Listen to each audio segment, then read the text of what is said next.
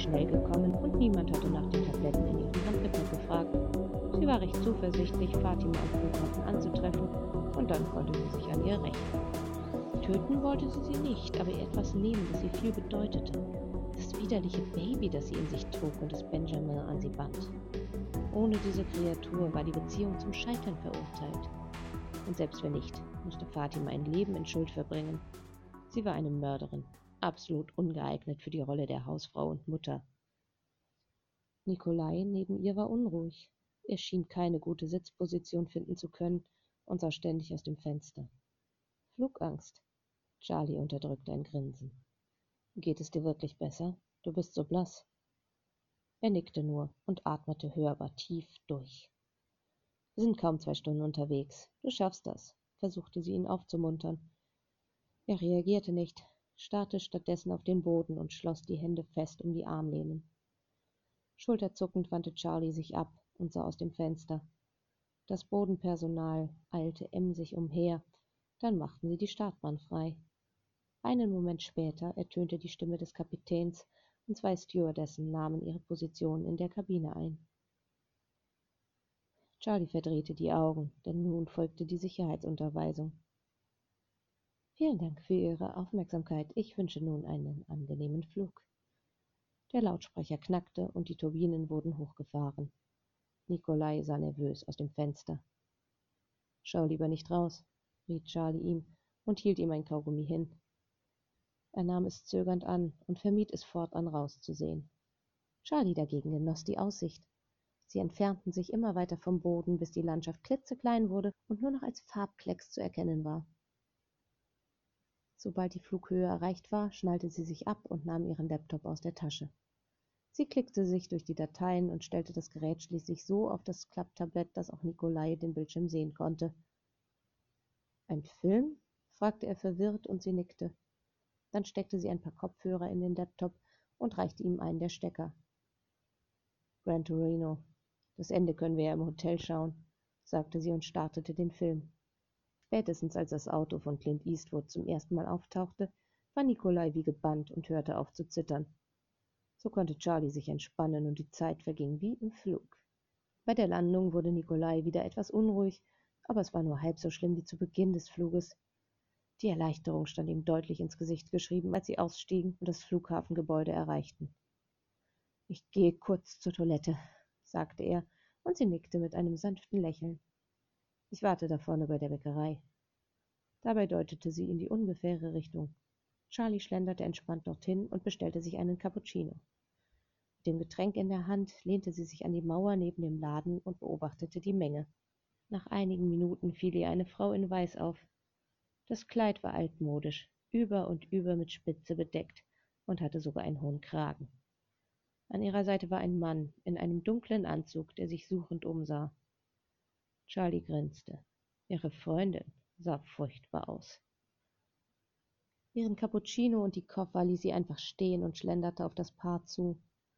Ganz unerwartet gab Benjamin seiner Frau einen Kuss und entfernte sich von ihr. Mit einem Blick war klar, wohin er musste.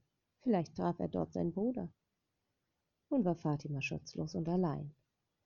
Sie blickte sich immer wieder nervös nach allen Seiten um und hatte die Arme schützend um ihren Oberkörper geschlungen. Erbärmlich. Charlie sah sich nach den Sicherheitskameras um. Sie hingen nahezu überall, doch es gab auch blinde Ecken, und vor genau so einer stand Fatima. Besser hätte sie es nicht planen können. Sie griff in ihre Tasche und nahm eine Tablette in die Hand. Obwohl ihr Blick immer überall zu sein schien, bemerkte Fatima sie erst, als sie vor ihr stand. Mit großen Augen wich sie langsam zurück, genau in die unbewachte Ecke, in der Charlie sie haben wollte. Herzlichen Glückwunsch zur Hochzeit, sagte Charlie und griff nach Fatima, damit diese ihr nicht mehr entkommen konnte. Sie presste sie mit aller Kraft gegen die rechteckige Säule und drückte ihr eine Hand auf den Mund. Nicht schreien.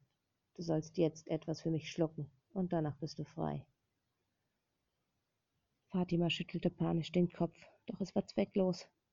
So sehr sie sich wehrte. Charlie war stärker und presste die Tablette zwischen ihre Lippen hindurch. Schluck sie runter oder ich trete dir in den Bauch. Sofort tat Fatima wie geheißen. Sie wartete noch einen Moment ab, dann rammte sie ihr das Knie in den Bauch und stieß sich von ihr ab.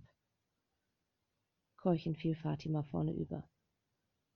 Als ein Passant darauf aufmerksam wurde, entfernte Charlie sich schnell und kehrte zu ihrem Cappuccino zurück. Der Unfall dürfte schwer zu erklären sein. Während sich um Fatima herum eine Menschentraube bildete, die schließlich vom Sicherheitsdienst durchbrochen wurde, kehrte Nikolai zurück. Seiner entspannten Haltung nach war er Benjamin nicht begegnet.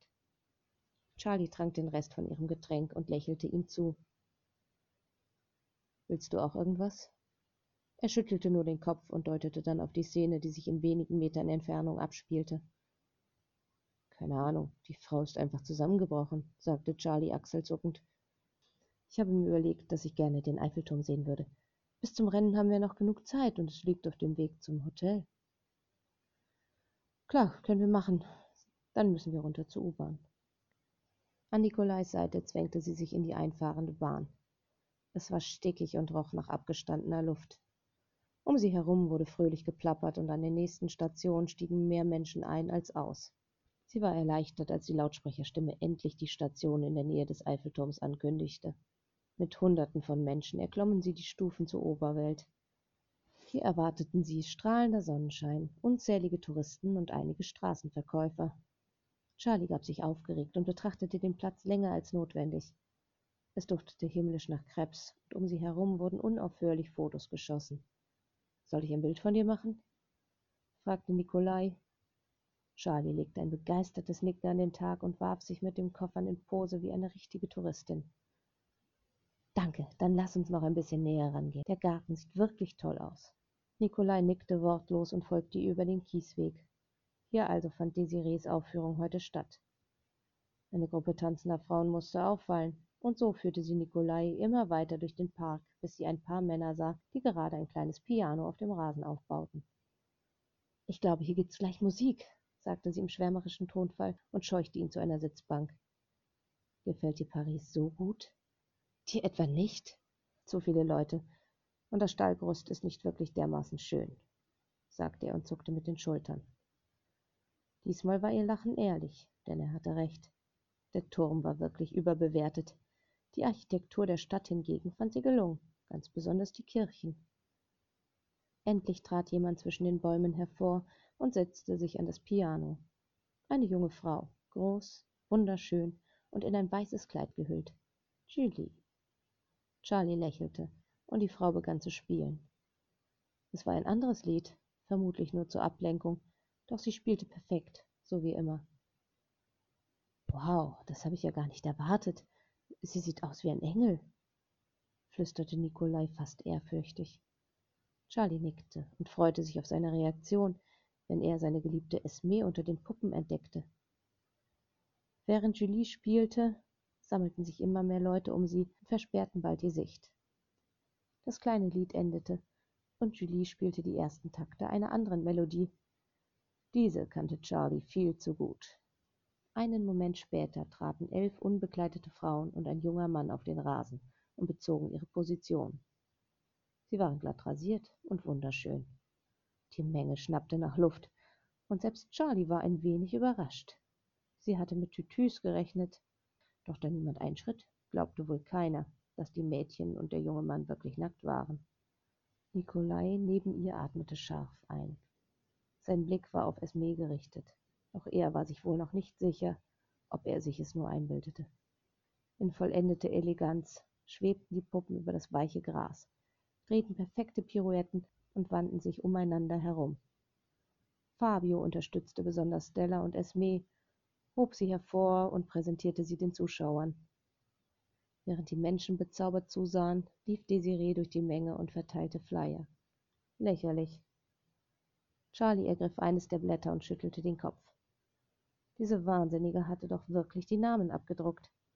Einen solchen Verrat hatte sie ihr nicht zugetraut. Sie reichte das Blatt an Nikolai weiter, der dabei sofort erbleichte. Seine kleine Esme war darauf abgebildet, mitsamt einer kleinen Beschreibung und der Aufforderung, sich eine Website anzusehen. Perfekte Puppen sind das Ideal, verkündete der Flyer in schwungvoller Schrift. Sofort sprang er auf die Beine, doch Charlie hielt ihn zurück. Was ist los? fragte sie unschuldig, und er deutete auf die tanzenden Puppen, dann auf den Flyer. Sein Gesicht war kreidebleich. Esme, stotterte er außer Atem und fasste sich an die Brust. Nun bekam er nur noch stoßweise Luft. Ich ruf die Polizei, versprach Charlie und griff in ihre Tasche und wählte den Notruf. Sie erklärte der Dame am anderen Ende der Leitung knapp und klar, was vor sich ging, und diese versprach sofort, einen Einsatzwagen zu schicken. Nikolai wand sich unter ihrem Griff, doch bevor er losstürmen konnte, erklang ein Schuss. Er hallte durchdringend über den Platz, und Charlie entfuhr ungewollt ein Lachen. Dieses feige Huhn. Nikolai sah sie verstört an, und ein Aufschrei ging durch die Zuschauer. Die schwarzhaarige Frau lag regungslos am Boden. Um ihren Kopf breitete sich langsam eine dunkelrote Pfütze aus. Die Puppen beendeten ungerührt ihren Tanz. Julie spielte bis zur letzten Note, erst dann erhob sie sich vom Piano und verbeugte sich mit den anderen. Es gab keinen Applaus. Stattdessen wurde wild der Notruf gewählt und einige machten sogar Fotos. Alarmiert von dem Tumult eilten einige Polizisten herbei, die die Menge schnell vom Tatort entfernten. Währenddessen öffneten die Puppen ihre Fiolen und schluckten deren Inhalt. Charlie sah kurz kopfschüttelnd zu und ließ Nikolai los. Er stürzte sofort zu seinem Mädchen und würdigte Charlie keines Blickes mehr. Immer mehr Polizisten trafen ein, und in der Ferne heulte eine Sirene. In dem Moment, in dem Nikolai Esme erreichte, sank sie blass zu Boden, gefolgt von ihrer Schwester und den anderen. Charlie entfernte sich lächelnd von der Szene und ging gemächlich zur Straße. Ihre Probleme waren soeben gestorben. Dort winkte sie sich ein Taxi herbei und ließ ihr Gepäck vom Fahrer in den Kofferraum heben. Zum Flughafen bitte, sagte sie dann und schnallte sich an. Der alte Mann nickte stumm und startete den Motor. Das Ticket nach Berlin war schnell gebucht, denn die deutsche Hauptstadt war ihr erster Zwischenstopp auf dem Weg nach Moskau. Dort konnte sie ihre Garderobe wechseln und weitere Spuren verwischen.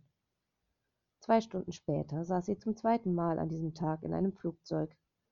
Unter ihr wurde Paris immer kleiner, immer unbedeutender, genau wie das Leben, das sie in Frankreich geführt hatte.